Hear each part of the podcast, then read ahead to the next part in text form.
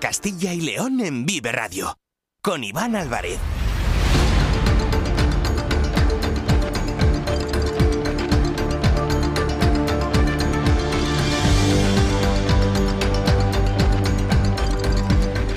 ¿Qué tal? Muy buenas tardes. Bienvenidos, bienvenidas a Vive Castilla y León. Es la una en punto de la tarde, es viernes, día 16 de febrero de 2024 y vamos en directo hasta las 3 en punto en esta sintonía, en la sintonía de Vive Castilla y León, con muchos asuntos, con muchas historias y con muchas noticias que les vamos a contar durante estas dos próximas horas. Nos pueden escuchar a través de la FM de toda la vida en nuestra página web www.viveradio.es, en todas nuestras plataformas de streaming y de podcast y en las redes sociales de Vive Radio, con el sonido perfecto de nuestro técnico Ángel de Jesús.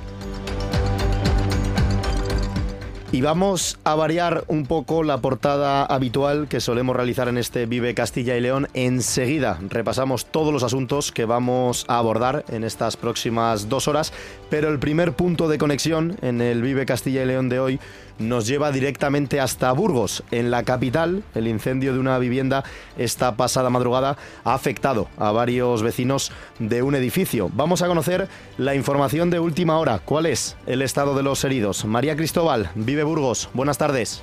Buenas tardes, Iván. Pues sí, triste suceso en este caso en la capital burgalesa que nos hace conectar en este caso con Vive Castilla y León.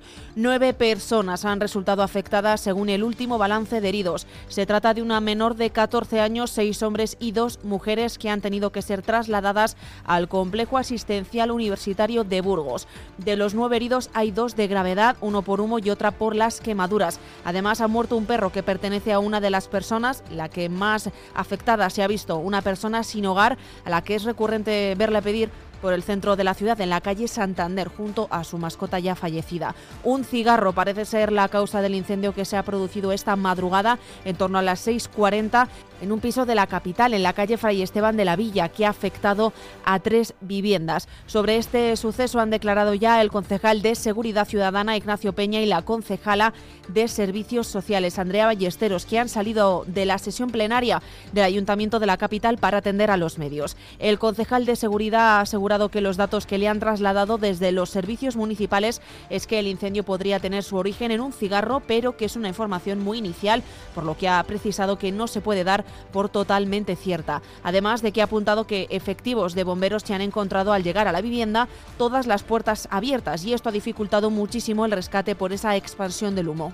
Advertir, por ejemplo, un tema muy importante y es que los bomberos han visto que la práctica totalidad de las puertas de la vivienda estaban abiertas, lo cual ha dificultado muchísimo el rescate por la expansión del humo que, dificulta mucho el rescate y además eh, facilita la propagación de las ramas. Creo que es eh, muy conveniente advertirlo y que la gente tenga en cuenta este detalle para que cuando se vea afectado por este tipo de temas proceda y por favor cierre siempre las puertas. La concejala de Servicios Sociales, Andrea Ballesteros, ha explicado que por las necesidades de las personas afectadas por este incendio se ha dado aviso al área, que ha movilizado una trabajadora social del Centro de Acción Social, ONCEAS, y a otra persona de coordinación de la central de la gerencia para atender las necesidades de los heridos. Pues en este caso, una vez recibido el aviso en la gerencia de Servicios Sociales ante la necesidad social que tienen estas personas, eh, pues por sus circunstancias, pues se ha activado el operativo se ha trasladado una trabajadora social del CEAS más cercano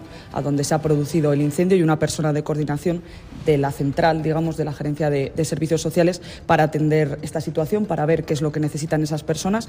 Y bueno, desde el equipo de gobierno también trasladamos a los heridos pues, eh, nuestro deseo de pronta recuperación y que los daños sean los mínimos.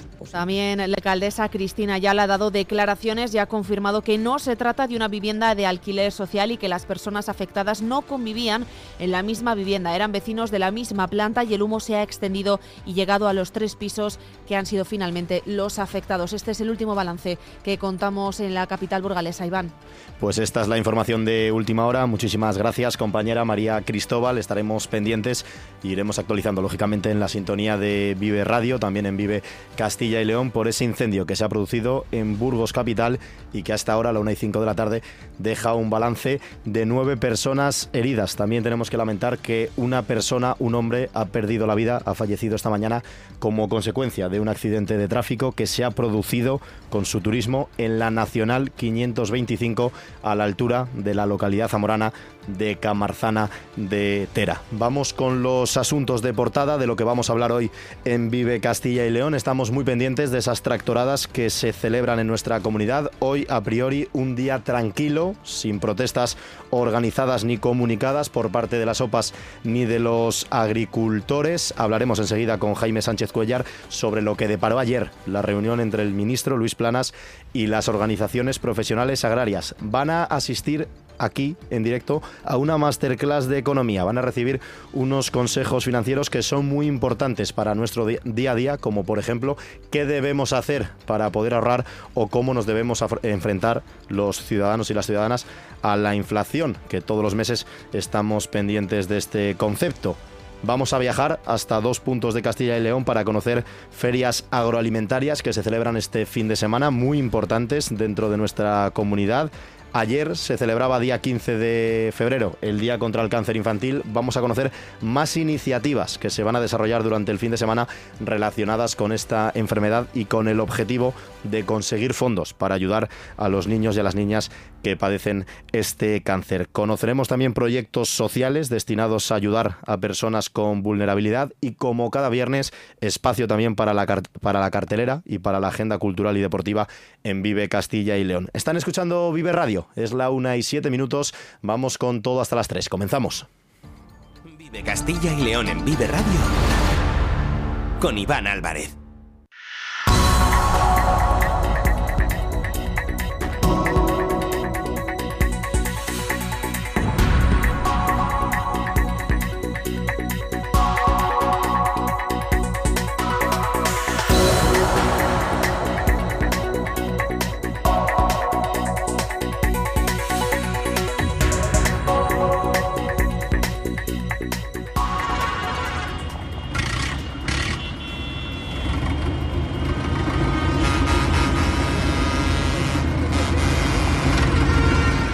Este es el sonido que seguramente más hemos escuchado todos en España en las últimas semanas, el sonido de los tractores en las calles de nuestro país.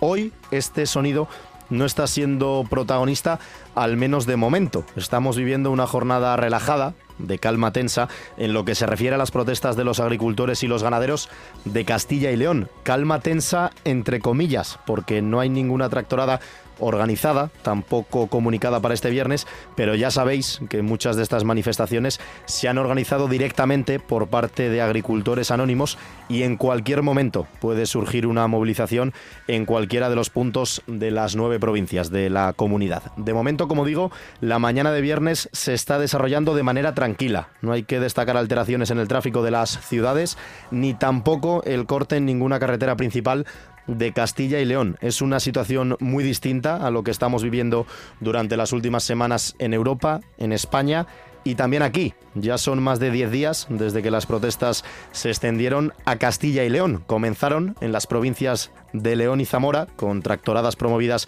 por trabajadores del campo a través de las redes sociales y los grupos de WhatsApp. Después se extendieron al resto de la geografía autonómica y desde hace unos días la mayoría de estas tractoradas se han organizado bajo el paraguas de las organizaciones profesionales agrarias. Son miles y miles de agricultores los que se han echado a las calles de la comunidad, han cortado carreteras y se han manifestado frente a las administraciones nacionales, locales y regionales con el objetivo de luchar por sus derechos y defender todas sus reivindicaciones, como esas desigualdades evidentes en la cadena alimentaria, las condiciones de la PAC, la excesiva burocracia o las diferentes reglas para aquellos productos importados desde otros países. Vamos a saludar al director de Vive el Campo, Jaime Sánchez Cuellar. Buenas tardes.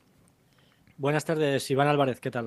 Ayer hasta ahora, Jaime, más o menos estábamos pendientes de una reunión del ministro de Agricultura y Ganadería, de Luis Planas, con los representantes de las OPAs. La reunión acabó a última hora de la tarde del jueves. ¿Qué sabemos de este encuentro entre el ministro y las organizaciones profesionales agrarias? ¿Alguna decisión que cambie el panorama para los agricultores y para los ganaderos españoles? Pues la verdad es que sí que se han producido novedades eh, con un paquete de 18 medidas eh, según el Ministerio, eh, que las organizaciones agrarias reconocen que sí se han producido avances, pero quieren conocer la letra pequeña y más concreción, así que de momento, Iván, van a continuar las movilizaciones. Si te parece, detallamos las principales medidas presentadas ayer eh, por el Ministerio. Hay un bloque de medidas que tiene que ver con la simplificación de la PAC, que es algo de lo que vienen reclamando los agricultores con sus tractoradas. Y antes de enumerarlas, eh, también un matiz, porque algunas de estas medidas son propuestas del Ministerio que tiene que pactar España con el resto de países europeos. El próximo 26 de febrero se reúnen los ministros de Agricultura y allí, en ese encuentro en Bruselas, se podrá hablar y negociar, por ejemplo, sobre algunas de estas medidas. Y en otros casos, algunas de estas propuestas sí que pueden ser adoptadas ya directamente eh, por el propio Ministerio. En la lista de medidas, por ejemplo, eh, para simplificar la PAC, para esta campaña se propone eliminar la rotación de cultivos y el barbecho obligatorio en las tierras de regadío. Esas son medidas para esta campaña de 2024. Otra medida, tras la cosecha se permitirá el laboreo vertical, es decir, se podrán arar las tierras eh, sin tener que esperar al 1 de septiembre, que es lo que ocurrió el año pasado y que es también una de las reclamaciones y una de las críticas de los agricultores durante estos días. Eh, importante, otra de las demandas eh, destacadas de estos días. El hmm. cuaderno digital. El cuaderno digital no va a ser obligatorio. Entraba, entraba en vigor para la mayoría de las explotaciones el 1 de septiembre y deja de ser obligatorio. No obstante, el Ministerio cree que será una una herramienta decisiva para la agricultura del futuro y lo que va a hacer es incentivar su uso, pero será de carácter voluntario. Otro tema burocrático de interés. Se eliminan las fotos georreferenciadas para hacer la declaración de la PAC. Ahora los agricultores tenían que descargar una aplicación oficial y comunicar a través de esa vía las incidencias en sus campos haciendo fotos georreferenciadas. Esto ya no va a ser necesario. También, por ejemplo, se va a ampliar el catálogo de ecoesquemas para tener en cuenta las zonas especialmente áridas. Y luego hay cuestiones, por ejemplo, de aspectos comerciales, que además también lo estamos viendo en las tractoradas, ¿no? La actual Agencia de Información y Control Alimentario, que se denomina la ICA, va a tener un rango superior, va a tener un rango estatal. Y esto significará, en principio, más presupuesto para hacer las labores de control de la ley de la cadena alimentaria. También se van a publicar los totales cuando se cuando las empresas incumplen la ley de la cadena alimentaria, ahora mismo se van publicando eh, cada sanción que reciben. Lo que se va a hacer a partir de ahora es publicar el total acumulado que lleva esa determinada empresa para que eh, la cuantía sea superior y sea más eh, un ejemplo, ¿no? También para que tengan en cuenta las empresas, ¿no? Mm. Y por citarte, y ya termino, Iván, algunas cosas eh, más de cuestiones comerciales. Por ejemplo, se habló mucho de las cláusulas espejo, es decir, que existe ese principio de reciprocidad en la utilización de productos eh, fitosanitarios en la producción alimentaria. Esto se va a seguir defendiendo de España, aunque es, difícil porque hay que defenderlo con los países, eh, con los terceros países con los que se negocia.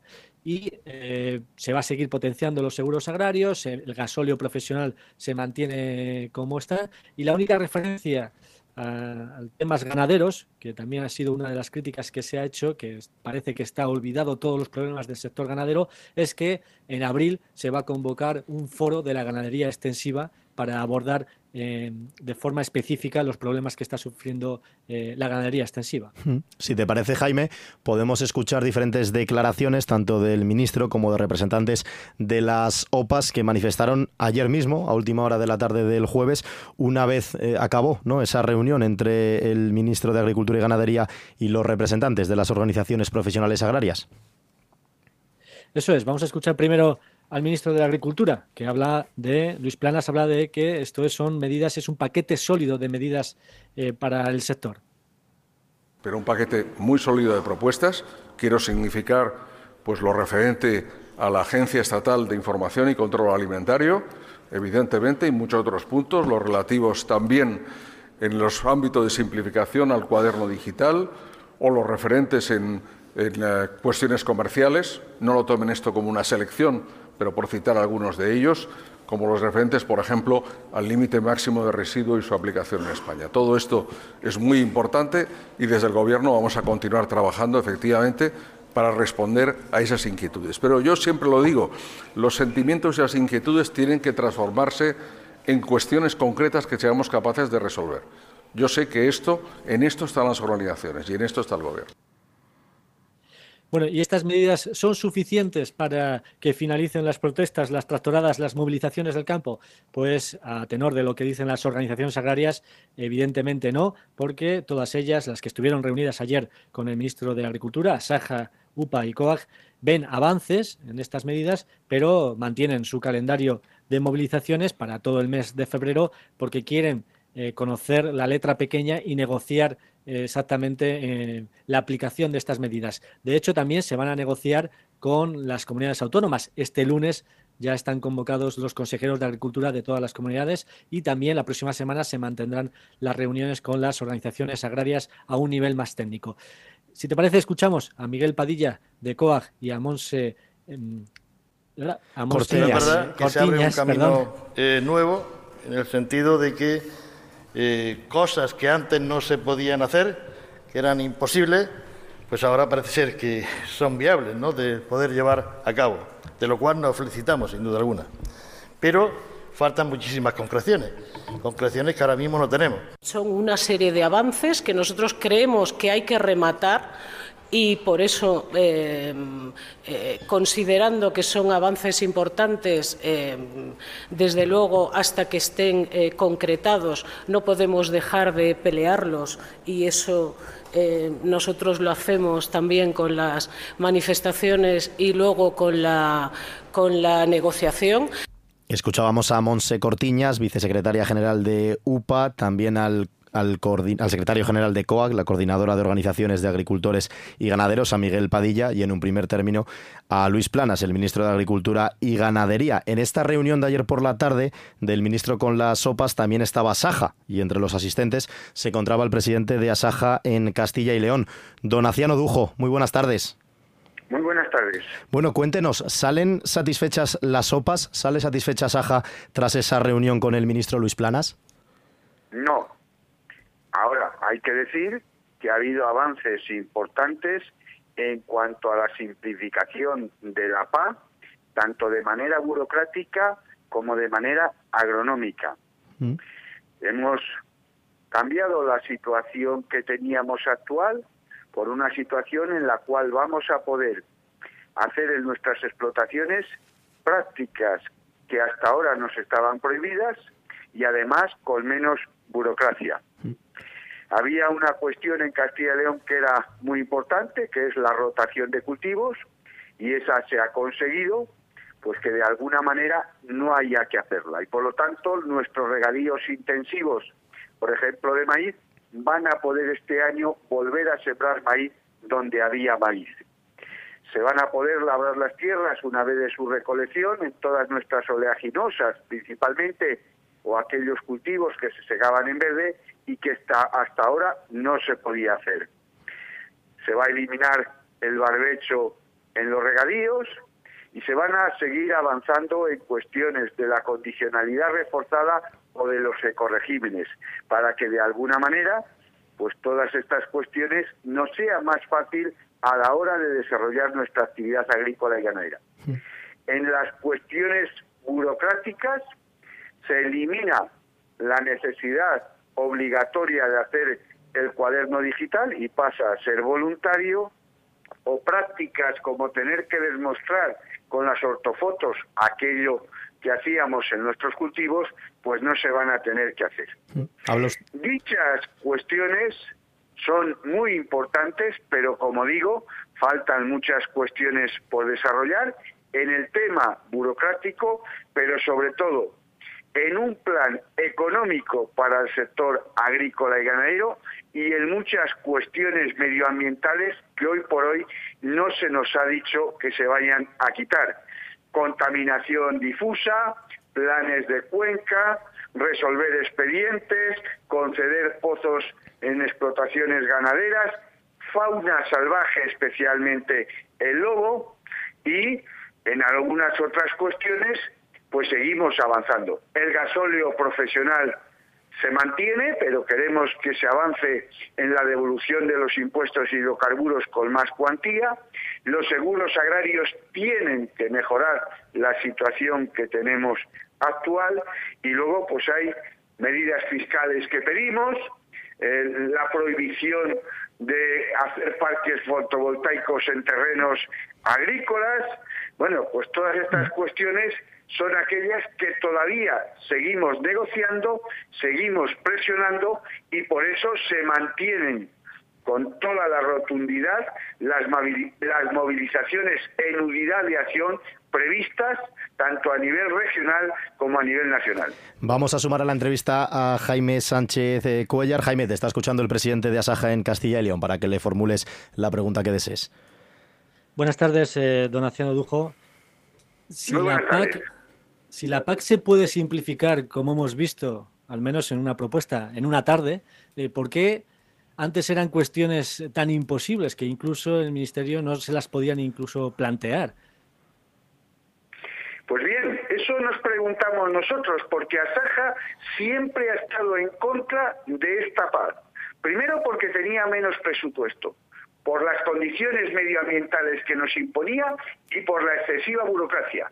Y tengo que recordar que el Ministerio y las comunidades autónomas acordaron esta paz, no las organizaciones agrarias que siempre estuvimos en contra. Y siempre dijimos que esta paz coartaba la libertad de producción, nos ponía unas medidas que encarecía el sector y además nos llenaba de papeles. Hay un cambio en Europa, dado la presión que los agricultores y ganaderos hemos ejercido en más de 18 países, y yo espero que esto que hoy se inicia con unos cambios puntuales en normas o en burocracia, siga para adelante para cambiar en su totalidad la filosofía de la paz actual y la próxima paz 27-34. Íbamos por un muy mal camino y sin duda alguna la presión ejercida que ejercimos en el 19 y en el 20 que tuvimos que suspender y ahora hemos vuelto a iniciar tiene que hacer cambiar a los políticos una paz que no tenía ningún sentido y que iba perdiendo Europa posición agrícola y ganadero con respecto de terceros países. Lo único, donación, llevamos ya eh, dos semanas de movilizaciones. Hemos visto que se están implicando agricultores que en principio eh, se consideran independientes, que Incluso se están generando algunas plataformas, lo hemos visto también en León, por ejemplo, con esa plataforma en defensa del campo leonés, y que también ponen un poco eh, el foco de atención en la actuación que han realizado las organizaciones agrarias. No sé si desde Asaja se estaría dispuestos a que en esa mesa de negociación que van a continuar durante los próximos días y las próximas semanas, tanto con la Junta de Castilla y León y tanto con el Ministerio de Agricultura, eh, si estaríais dispuestos a que estos agricultores de estas plataformas se pudiesen sentar también a negociar. Pues sin duda alguna, no. La representatividad de las organizaciones agrarias la tienen por ley y en unas elecciones que se celebraron hace un año las organizaciones agrarias, que además hubo una votación de más del 70% del censo de los agricultores de Castilla y León, y somos los legítimos representantes de los agricultores y ganaderos. Con ellos se han conseguido muchas cosas, con las organizaciones agrarias, con las organizaciones agrarias seguiremos trabajando para defender al campo y como digo, somos los legítimos representantes del sector y así lo va a seguir siendo por lo menos hasta que en Castilla y León haya otras próximas elecciones representativas al campo, que corresponden dentro de cuatro años. ¿Y cómo van a convivir entonces, señor eh, Donaciano, estas eh, nuevas plataformas que están surgiendo, como bien comentaba eh, Jaime, por ejemplo, la defensa del campo leonés, con las sopas? Tampoco es conveniente ¿no? que pueda haber un enfrentamiento dentro del propio sector primario, sino que vayan todos en unidad de acción. En unidad de acción vamos las organizaciones agrarias en nuestras manifestaciones y en nuestras propuestas y cuando estas plataformas o esos líderes decían que habían venido para unir al campo, la realidad que estamos viendo ahora es que es para dividirle más, para hacer más organizaciones, para dividir más al sector y por lo tanto desunir a un campo que hasta ahora estaba unido y lo que pretendíamos era cada vez tener más voz, más unidad y más fuerza. Mal camino llevamos si en vez de unir desunimos. Y por lo tanto, lo dicho, eh, las organizaciones agrarias tienen un trabajo y una historia de muchos años, tenemos una representatividad y somos los interlocutores representativos para la administración provinciales, regionales y nacionales. Pues eh, Donaciano Dujo, presidente de Asaja en Castilla y León, un gusto compartir unos minutos con usted en la sintonía de Vive Radio. Un fuerte abrazo. Pues muchas gracias a vosotros y un saludo a todos los oyentes. Jaime, bueno, ahí está el titular que ha dejado Donaciano Dujo que las OPAs no van en unidad de acción, digamos, entre comillas, con esas nuevas plataformas, sino que los representantes del campo son ellos, las organizaciones profesionales agrarias. Hay que agradecerle a Donaciano Dujo que hable con claridad porque efectivamente el mensaje ha sido claro. Mm. Consideran que las elecciones agrarias arrojaron unos resultados que son los que son y que el que quiera cambiarlo, pues tiene que esperar a, las, a, la próxima convocatoria dentro de cuatro años. Este es eh, el mensaje que ha trasladado el presidente de Asaja aquí en, en, Vive Castilla y León. Y que actualizaremos seguro durante la próxima semana y también a partir del lunes a las 7 y 10 de la mañana con Jaime Sánchez Cuellar, el director de Vive el Campo, que ya han escuchado también a Donaciano Dujo, el presidente de Asaja en Castilla y León van a dar más de sí las protestas y las tractoradas porque ha anunciado nuevas movilizaciones, no ha especificado cuándo y dónde se van a producir, pero viendo lo que ha ocurrido en las últimas semanas, está claro que se van a desarrollar por toda la comunidad autónoma y lo único que habrá que poner pues es esa fecha de las convocadas y de las que comuniquen, porque luego veremos también esos agricultores que se organizan de forma anónima y que también se echan a las calles y a las carreteras de Castilla y León. Jaime Sánchez Cuellar, un gusto compañero, buen fin de semana buen fin de semana y de entrada para el próximo miércoles, día 21, está convocada en Madrid la tractorada de la UCCL, que fue la primera tractorada que se convocó en este ciclo de movilizaciones. Eso llega ya y va a ser el próximo miércoles en Madrid y allí van a acudir eh, numerosos tractores de Castilla y León. Pues ese es el calendario. El lunes la reunión de los consejeros de Agricultura, el miércoles la tractorada organizada en Madrid y el próximo 26 de febrero en Bruselas una reunión entre todos los ministros de Agricultura de la Unión Europea. Se lo contaremos lógicamente aquí en Vive Radio, Vive Castilla y León y también en Vive el Campo. Es la una y 28 minutos. Seguimos hasta las 3 aquí en Vive Radio. En CESIP nos importa tu empleo, la precariedad y tus pensiones. Hemos liderado importantes avances como las 35 horas o la carrera profesional, pero son numerosos los desafíos. Por eso te mereces un sindicato independiente, plural, abierto y profesional. En CESIP nuestras propuestas son las tuyas, porque si tú no te conformas, nosotros tampoco. Alcemos la voz. Vota CESIF. Vive Castilla y León en Vive Radio. Con Iván Álvarez. Con dinero y sin dinero, yo hago siempre lo que quiero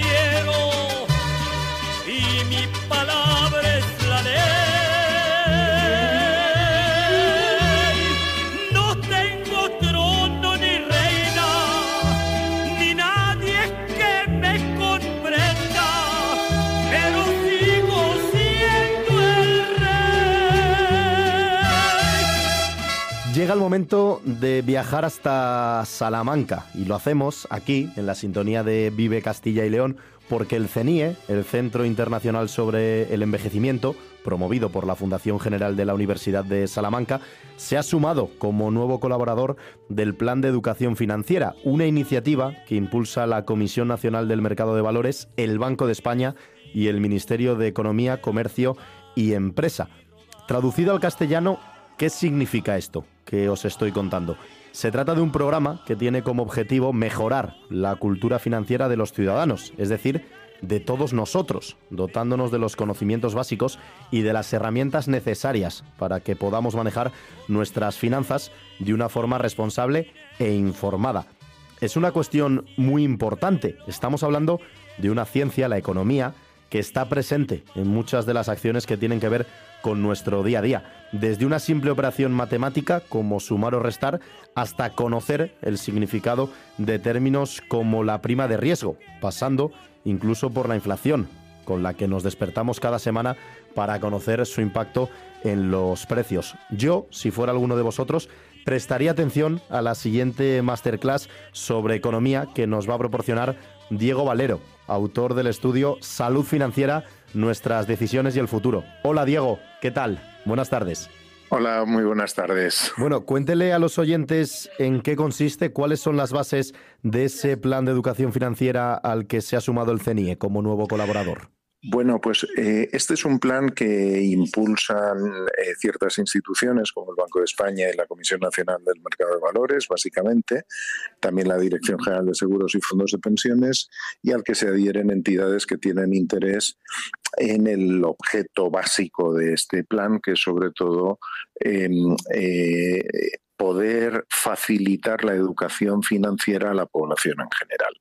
Em, nosotros en nuestro día a día eh, y en las decisiones que tomamos, una gran parte de las decisiones, aunque no nos demos cuenta, tienen contenido económico y financiero.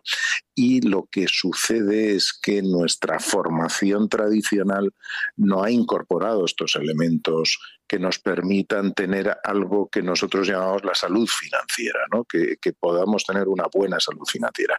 Eso es lo que pretende este plan. Mm. Ha hablado usted de facilitar la educación financiera de la población en general. Vamos a imaginar que nos encontramos en un instituto o en una universidad. Si tuviera que calificar el nivel de conocimientos financieros y económicos de la sociedad española, ¿qué nota nos pondría usted? Pues, pues miren, no lo voy a hacer yo directamente, sino que me voy a referir a, un metaestudio que se hace regularmente en todo el mundo, que hacen dos profesoras de la Universidad de Wharton, eh, eh, Olivia Michel y Ana María Lusardi. Eh, ellas hacen una serie de preguntas, tres en concreto, muy básicas, sobre la formación financiera básica de la población en un montón de países. Em, solo hay 11 países en el mundo que aprueban ese test básico y España no está entre ellos, lamentablemente. ¿Y cuáles serían esas tres preguntas básicas, si las recuerda? Pues sí, sí, las, las preguntas tienen que ver con la comprensión de la inflación, es decir, eh, si el dinero pierde valor o no en el tiempo, con eh, la comprensión de algo que Einstein dicen que llamó una de las maravillas del mundo, que es el interés compuesto, que es cómo la acumulación de intereses puede producir unos rendimientos enormes. Y la tercera tiene que ver con la diversificación en las inversiones, que es ese dicho de no metas todos los huevos en la misma cesta. Esas, e, esas tres preguntas, en general, la gente no las comprende o no las entiende de forma eh, que no se puede manejar con inversiones donde está el tipo de interés, que no entiende los procesos de consumo adecuadamente porque ahí está la inflación y que luego tampoco sabe eh, repartir adecuadamente eh, los ahorros o las inversiones que tenga de forma que no lo concentre todo, como solemos hacer en España en ladrillo, que no lo concentre todo en una sola cosa. ¿no? Ha hablado usted de la inflación, llevamos ya muchos meses escuchando esta palabra, tanto en la mm, televisión, en la radio, leyéndola, leyéndolo en los periódicos, esa subida de los precios, el incremento del coste en la cesta de la compra. Si le tuviera que explicar a los oyentes, para que lo puedan entender, ¿Qué les diría? ¿Qué es exactamente la inflación? La, inflación es un elemento al que se le suele llamar genéricamente el impuesto de los pobres, que lo que hace es que nuestro dinero valga menos y que el hecho de que nuestro dinero valga menos lo que implica es que la capacidad de consumo que tenemos con el tiempo es menor. Ese es, ese es el efecto de la inflación. La inflación es la subida de los precios, mm. pero los precios afectan más, sobre todo, y por eso se le llama genéricamente el impuesto de los pobres, afectan más a la gente que dedica prácticamente toda su renta a consumir. Mm. La mayor parte de nosotros dedicamos casi todo lo que ganamos a consumir. La gente que gana muchísimo, que tiene una riqueza eh, enorme, pues puede ahorrar, puede hacer otras cosas, no todo lo consume. Eh, claro, si la capacidad de consumo se reduce porque el dinero pierde valor, eso perjudica sobre todo a la gente que tiene menos ingresos. Mm. Estamos hablando con Diego Valero, autor del estudio Salud Financiera, nuestras decisiones y el futuro. Y aprovechando que estamos hablando con usted, Diego, queríamos intentar darle unos consejos a la sociedad de Castilla y León, una especie de masterclass de salud financiera. Por ejemplo, ¿qué debe hacer una familia para calcular cuánto dinero puede permitirse ahorrar a final de mes ¿Y qué cantidad mínima recomienda usted que deberíamos tener al menos en la cuenta para decir que estamos ahorrando? Por, supuesto, pues mire, yo lo que, eh, lo que sugiero es que no se considere el ahorro como lo que nos sobra eh, después de consumir, sino que lo metamos dentro de, nuestro, de nuestro pequeño presupuesto familiar. Porque eso es lo primero que recomiendo, hacer un, pequeño presupuesto, eh, saber dónde se nos va el dinero y cómo lo podemos hacer. Hay algunos gastos, sobre todo que se les suele llamar gastos hormiga, que son gastos de pequeño monto, pero que sumados todos al final es mucho y muchas veces no nos damos cuenta. Entonces, primera recomendación, hacer un presupuesto familiar em, muy sencillo, pero suficiente para entender de dónde ingresamos y dónde se nos va destinar dentro de ese presupuesto, destinar una parte que lo ideal sería que se pudiera destinar al menos alrededor del 5% de lo que uno gana ahorro y que ese ahorro tenga una doble función al menos. Una, crear lo que llamamos un fondo de emergencia, que es, em, em, bueno, algo que, por ejemplo, en el COVID lo vimos muy claro. Eh, quien tenía algunos ahorrillos, pues pudo sobrevivir los primeros meses mejor que quien no tenía nada. Pues crear un fondo de emergencia, que lo ideal sería poder tener ahorrado entre tres y seis meses de, lo que gastamos cada mes aproximadamente. Y luego la otra componente sería un ahorro de más largo plazo, que ese sí es un ahorro que se puede invertir en mercados financieros, etcétera, de forma que eh, sea un ahorro más de largo plazo, puede ser para objetivos de años o incluso, ¿por qué no? Y, de forma importante para la jubilación. Esas serían mis sugerencias. En este caso, por ejemplo, en un país como España, una comunidad autónoma como Castilla y León, que además es eminentemente rural, muchas familias viven al día, llegan a final de mes con lo justo. Además, estamos viviendo, pues como habíamos comentado en los últimos meses, esa inflación, ese aumento del precio de la vida. Claro, ¿cómo se puede ahorrar o cómo se le puede decir a estas familias que guarden una partida cuando muchas veces incluso les falta para poder llegar a fin de mes? Claro, aquí eh, tenemos un, problema importante que es el nivel salarial que hay en este, en este país y en la comunidad también en especial. Eh, ¿qué, mm, eh, se puede, qué se puede hacer? Bueno, eh, vamos a ver, cuando uno no llega, lo primero que tiene que hacer es revisar los, los gastos para ver si de alguna forma aquello que llamaba yo antes gastos hormiga, etcétera, eh, si tenemos gastos que puedan ser superfluos. Con esto no quiero decir que no tengamos cierta vida social, porque mm. si no, podemos tener dinero pero ser muy infelices.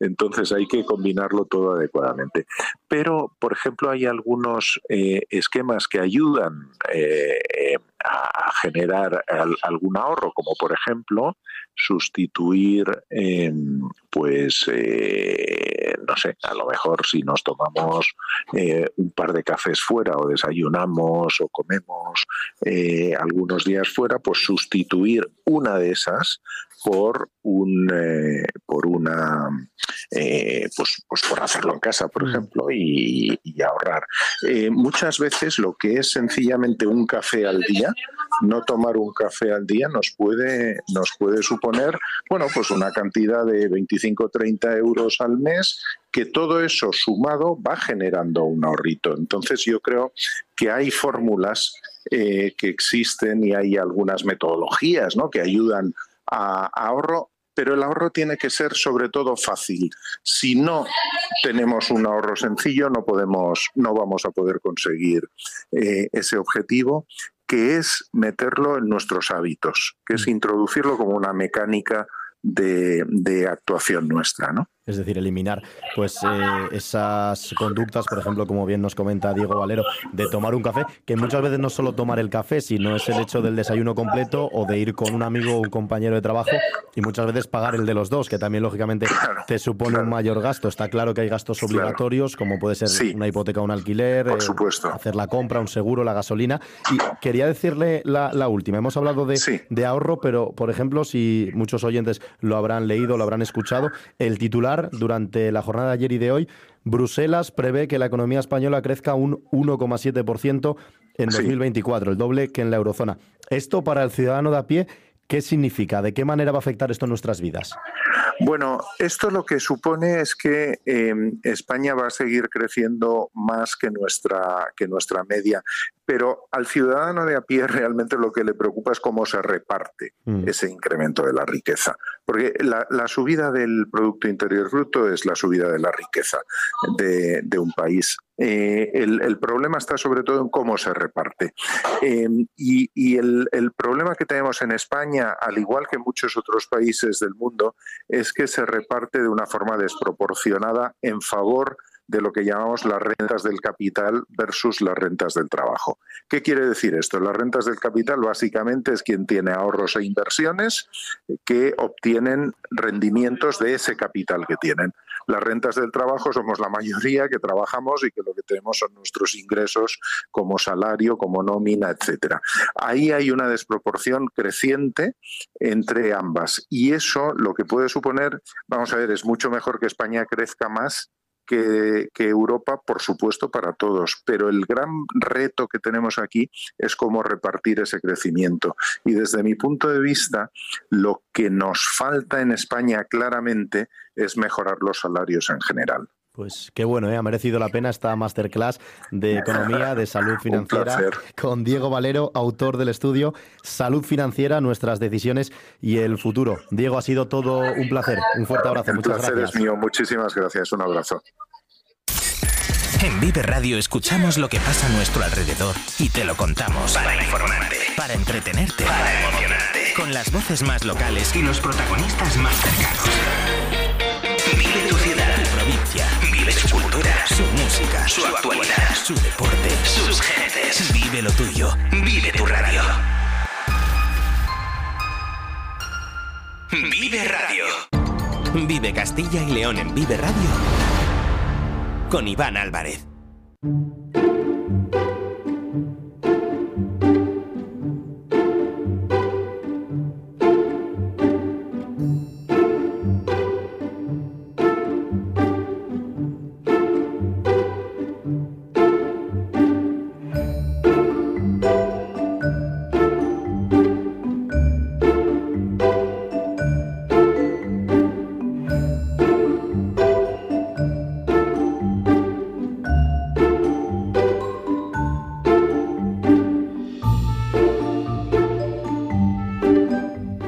Es la 1 y 43 minutos, nos acercamos por tanto a las 2 de la tarde, es viernes, el transcurso de los días va pasando factura, la hora de comer ya está aquí y el hambre, lógicamente, también aprieta, al menos a mí, que ya ni siquiera me acuerdo de lo que he desayunado esta mañana. Ya sabéis, no os voy a descubrir nada nuevo. Castilla y León es una tierra de productos alimentarios espectaculares. Si hablamos de gastronomía, somos unos auténticos privilegiados. El jamón de Guijuelo, la morcilla de Burgos, el lechazo en Valladolid, la cecina de León, el torrezno de Soria, un buen chuletón en Ávila, Segovia y su cochinillo, el arroz a la zamorana o un asado en la provincia de Palencia. He nombrado nueve ejemplos, pero podría pasarme horas nombrando deliciosas recetas de Castilla y León. ¿Qué podemos decir de un manjar como la trufa, presente en platos de primera calidad y también es válida para recetas más tradicionales? Hoy comienza la vigésimo primera edición de la Feria Internacional de la Trufa en la localidad soriana de Abejar. Y hasta allí nos vamos para saludar a su alcaldesa, Carolina Romero. Hola, buenas tardes. Imagino que todo preparado para el inicio de la feria, que si no me equivoco, comienza esta misma tarde. Sí, correcto. Ya tenemos ya ultimando los últimos detallitos, pero ya tenemos todo preparado para esta vigésimo primera edición de la Feria de la Trufa de Abejar. Cuéntenos los encantos de esta Feria Internacional de la Trufa que se celebra en Abejar, en la provincia de Soria, y que podemos afirmar que es la feria trufera más importante y la más antigua de España. Bueno, eh, lo más importante, no lo la, primera, desde luego, iniciamos esta andadura, ¿no? Eh, bueno, pues es una feria que, como bien dices, ya está plenamente consolidada con estas 21 ediciones. Eh, aunque se concentra todo en el fin de semana, esta semana previa también hemos tenido algún acto y, de hecho, esta tarde tenemos el Seminario Técnico-Científico organizado con el Instituto Micológico Europeo y bueno, eh, la feria podemos encontrar, eh, lo bueno de esta feria es que podemos encontrar tanto para, pues, para gente profesional del sector como para todo el mundo, ¿no? Eh, con, una, con 37 expositores que nos ofrecerán trufa fresca, plantas micorrizadas, productos gourmet con trufa, durante todo el fin de semana se pueden degustar en el recinto ferial productos trufados como el huevo con trufa, los torrenos o tapas. Y tenemos diferentes talleres, actuaciones, como pueden ser el concurso de la trufa más grande, visitar exposiciones, visitar la finca trufera y el concurso gastronómico nacional, que lo tenemos el sábado y es nuestro plato fuerte. Mm. Este concurso ha subido mucho de nivel y, tenemos cocineros de toda la geografía, ya Barcelona, Guadalajara, Madrid, Valencia. Qué bueno. Eh, sí, la verdad que es algo muy que ha ido subiendo el nivel poco a poco y que, y que se ha mantenido y la verdad que tenemos que cerrar un poco el cupo porque si no se nos haría muy largo. Este año contamos con 15 cocineros. Estamos hablando de que Abejar es una localidad de unos 300 habitantes aproximadamente, ¿no? Correcto. ¿Y cuántos asistentes se suelen reunir cada, eh, cada fin de semana que se celebra esta Feria Internacional de la Trufa? Pues mire, el año pasado estuvimos eh, por encima de las 6.000 personas las que nos visitaron durante el fin de semana. Mm, qué locura, o sea, una población de 300 habitantes que pasa a más de 6.000. Y todos estos, eh, la gente, los asistentes que se acercan hasta Bejar durante esta Feria Internacional de la Trufa, ¿tienen la oportunidad de degustar todos estos productos y estas recetas que comentaban que se van a, que se van a producir durante el fin de semana? Por supuesto, sí, porque el recinto ferial le comento que está abierto el sábado desde las 11 hasta las 9 y el domingo desde las, desde las 10 hasta las 2 y media, 3 de la tarde y en todo momento se pueden degustar estas trapas. Eh, el domingo, de hecho, también tenemos eh, como el día más dedicado al campo, por decirlo así, donde tenemos el concurso de caza de trufa con perro, que le gusta mucho a la gente porque al final es ver en vivo cómo se, cómo se coge este, este hongo, la tuber melanosporum, y luego tenemos eh, este año una novedad que es eh, la demostración de la maquinaria y los aperos de troficultura, que será también el domingo. Mm, qué bueno. Le quería también eh, aprovechar para preguntarle que estamos hablando con la alcaldesa de Abejar en directo a la sintonía de Vive Radio cuando es la 1 y 47 minutos. El impacto que tiene también esta Feria Internacional de la Trufa en el sector? Porque en una localidad con tan pocos habitantes, reunir a tanta gente y además llegada desde muchos rincones del mundo, no solo asistentes, sino también empresas, eh, pues cocineros, mucha gente del, del sector, ¿qué impacto tiene también para la economía de la localidad? Bueno, pues eh, al final no solo ya de la localidad, sino lo que estamos viendo es que es un impacto en la provincia de Soria, tanto en el resto de pueblos de alrededor como en la misma capital. ¿no? Es un, apostamos por este por este diamante negro hace 21 años y la verdad que está dando sus frutos y se está viendo que realmente eh, tanto a nivel gastronómico como turístico tiene un potencial económico muy fuerte. Mm. Además, la importancia de un producto como la trufa, que es uno de los grandes manjares, el diamante negro, podríamos decir, de los montes sorianos, que vemos que cada vez o cada día es más importante o al menos está adquiriendo esa notoriedad, porque lógicamente lleva asistiendo toda la vida, pero Ahora se habla mucho de la trufa, estamos viendo cada vez más concursos, esta feria internacional, como decimos, que es referente en el sector, y también hay que dar esa importancia a un producto tan importante de nuestra gastronomía, tanto de Castilla y León como de la Soriana, como en este caso es la trufa. Así es, yo creo que hay que darle la importancia que merece y creo que en los últimos años se está trabajando para que esto sea así. De hecho, eh, aquí en Abejar, como, como no sé si habéis conocido, pero se ha puesto un nuevo proyecto en marcha en diciembre de este año pasado, del 2023, que es la primera lonja de trufa negra de Castilla y León, la Tuber Label. De la mano de CSFOR, eh, la abrimos, como te comento, en diciembre y la verdad que es un punto de encuentro entre truficultores y comercializadores que está teniendo un éxito rotundo y absoluto. Pues qué bueno, pues está todo el mundo invitado este fin de semana, desde esta misma tarde, acercarse hasta la provincia de Soria, hasta la localidad de Abejar, que están las puertas abiertas de esta Feria Internacional de la Trufa, 21 edición ya, casi nada, para conocer uno de los productos más espectaculares de la gastronomía y de la cocina de Castilla y León. Carolina Romero, alcaldesa de Abejar, un gusto y que vaya todo perfectamente en la feria. Muchas gracias, un saludo a todos. Y desde Abejar, en la provincia de Soria, nos marchamos a otra provincia de Castilla y León, en concreto hasta Zamora. Allí se celebra también durante este fin de semana la quinta edición de otra feria gastronómica, en este caso de Meliza, la Feria Apícola Internacional de Zamora. Y Paco Alonso es el director de Meliza. Hola Paco, muy buenas tardes. ¿Qué tal? Muy buenas. Bueno, cuéntele a los oyentes de Vive Radio cuándo comienza esta Feria Apícola Internacional de Zamora. Bueno, pues Melissa se va a desarrollar desde este viernes eh, a las cuatro y media de la tarde hasta el domingo a las ocho y media, eh, prácticamente de forma ininterrumpida, salvo por la noche. Cerramos a eso de las ocho y media o las nueve y abrimos a las a las once de la mañana. Y, y, bueno, pues nada, esperamos a todos nuestros oyentes allí. ¿Dónde se celebra exactamente en Zamora? El, en el recinto ferial, en IFESA, la institución ferial de la provincia de Zamora, según se entra desde, desde Valladolid o desde Madrid, nada más entrar en Zamora, más a la izquierda, está es un pabellón de, de 10.000 metros cuadrados, enorme que hay aquí, muy bonito y bueno, pues aquí tenemos montada la feria también. Estamos hablando de una feria apícola, estamos hablando lógicamente de la miel. Cuéntenos cuál es el encanto de Meliza, qué se van a poder encontrar todos los asistentes a la feria. Bueno, pues eso es la conjunción de una feria profesional de apicultura, pensada fundamentalmente para apicultores, para, para gente del sector, con, eh, con el público en general, con, los turistas que decidan acercarse a la ciudad del Románico en este fin de semana, que de momento está soleado, veremos a ver si permanece así todo el fin de semana, y donde, bueno, pues van a promover... Eh, catar pues eh, todo tipo de mieles de la provincia de Zamora, enmarcadas dentro de la marca de calidad que eh, está prácticamente en ciernes de salir. Y bueno, pues un montón de actividades relacionadas con la apicultura, para niños, para mayores, show cookings, talleres, catas eh, y actividades infantiles para los más para los más pequeños. ¿Cuántos expositores aproximadamente se dan cita este fin de semana en Zamora, en Meliza? Pues creo que tenemos ochenta y tantos expositores y unos 124 stands aproximadamente. Llegados desde de, de la, del recinto ferial. ¿Desde toda España y también desde otros países del mundo?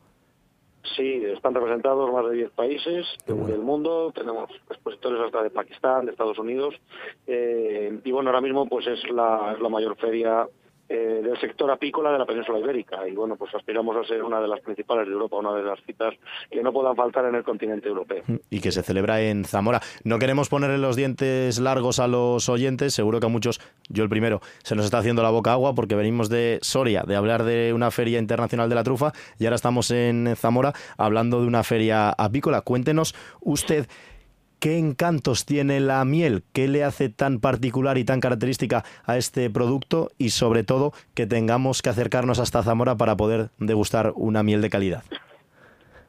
Bueno, pues eh, al final la miel es, es el, edulcorante, natural por, por excelencia más tradicional que hay en nuestra tierra. La abeja de la miel, al contrario de lo que la mayoría de la gente piensa, es un animal que es autóctono aquí. Apis mellifera es, es una especie propia de Europa. Es de las pocas cosas que Europa exporta al mundo en cuanto a agricultura y, y ganadería. Y, y bueno, pues tiene una particularidad muy grande y es que dependiendo de la zona donde se encuentre el colmenar correspondiente, así van a ser las mieles. Y vamos a encontrar mieles que son completamente distintas otras solamente por colmenas que están situadas a 4 o 5 kilómetros de, del, del, del otro colmenar de referencia. Entonces, bueno, pues para eso para que todos nuestros visitantes puedan comprobar las distintas mieles que tenemos y que producimos, tenemos un, una actividad que se denomina el túnel de la miel. En el túnel de la miel se pueden encontrar pues todas las mieles de la provincia de Zamora, todas las marcas, eh, más o menos ordenadas, eh, bueno, pues en un ambiente único, eh, con una música especial, con muy poquita luz, con unas pantallas que simulan eh, las flores tal y como la ven las abejas, que la visión de las abejas es en ultravioleta, con lo cual la vista de las flores cambia por completo y bueno, donde cada uno de los participantes pues puede entrar en ese túnel eh, con muy poquita luz, como digo, y bueno, pues en soledad y ir probando tranquilamente y sin prisa las treinta y tantas mieles que, que tenemos para, para exponer. Es una siempre es uno de nuestros principales atractivos y bueno, pues de las cosas que siempre acarrea o acapara, perdón, mayor mayor cantidad de, bueno, pues de, de, fotografías o ahora de, de reacciones, ¿no? En las redes sociales. Qué bueno. Y bueno, pues esa diferencia mm, depende mucho de la botánica, obviamente, de las distintas floras, de los distintos bosques que hay a lo largo y ancho de toda nuestra tierra. Y ahí es donde al final el consumidor llega y dice, oye, pues a mí me gusta esta miel de menta poleo, es excepcional. O yo prefiero la miel de bosque, o prefiero la miel de zarzamora, o prefiero la miel de castaño. Al final es una cosa pues similar a los vinos, donde eh, en función de las variedades hay diferencias creo sinceramente, eh, y hablo con cierto conocimiento de causa porque conozco, conozco el, mundo del vino también, que afectan mucho más eh, los alrededores botánicos a, las mieles que, que incluso las variedades a los vinos. O sea, es mucho más mm, difícil diferenciar un vino de garnacha de un vino de, tinta de toro, mm. por ejemplo, a un, a un profano que diferenciar pues una miel de tomillo de una miel de castaño. Con las mieles es completamente distinto lo que nos vamos a encontrar entre unas y otras. Pues y bueno, pues creo que ahí reside efectivamente nuestra, nuestra fuerza y buena parte del interés en pasar este fin de semana en Zamora con nosotros. Y con esta pasión nos lo cuenta Paco Alonso, el director de Meliza, esta feria apícola internacional de Zamora, que se pone en marcha hoy y que se va a desarrollar durante todo el fin de semana en la capital zamorana. Paco, muchas gracias y que sea un éxito la feria este fin de semana también. Muchísimas gracias, los esperamos a todos por aquí. Vive Castilla y León en Vive Radio con Iván Álvarez.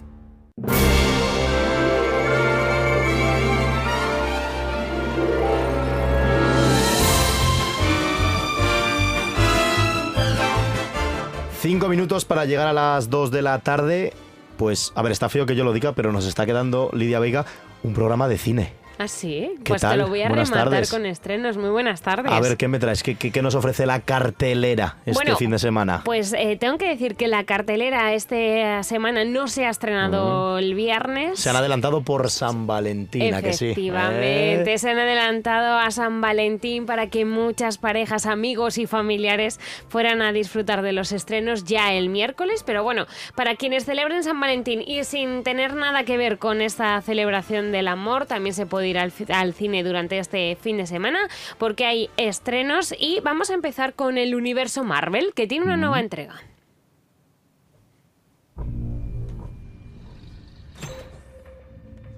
Eh, venga, coged vuestras cosas. Vámonos.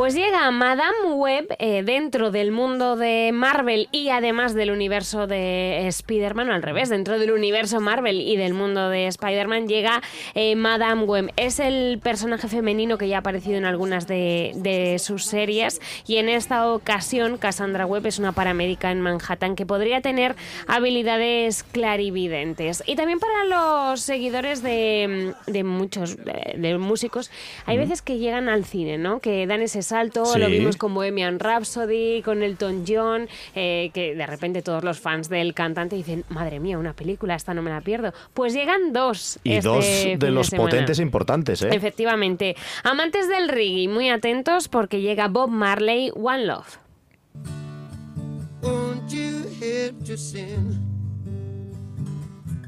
These songs of freedom is all I ever have. Redemption Songs. ¿Cuándo has compuesto esto? Toda mi vida.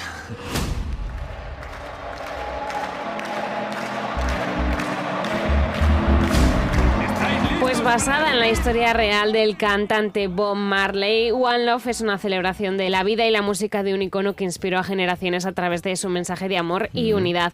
Esta película está producida en colaboración con la familia del cantante, así que es totalmente oficial. Y de los amantes del reggae pasamos a los del rock and roll. ¿Te gusta Elvis Presley?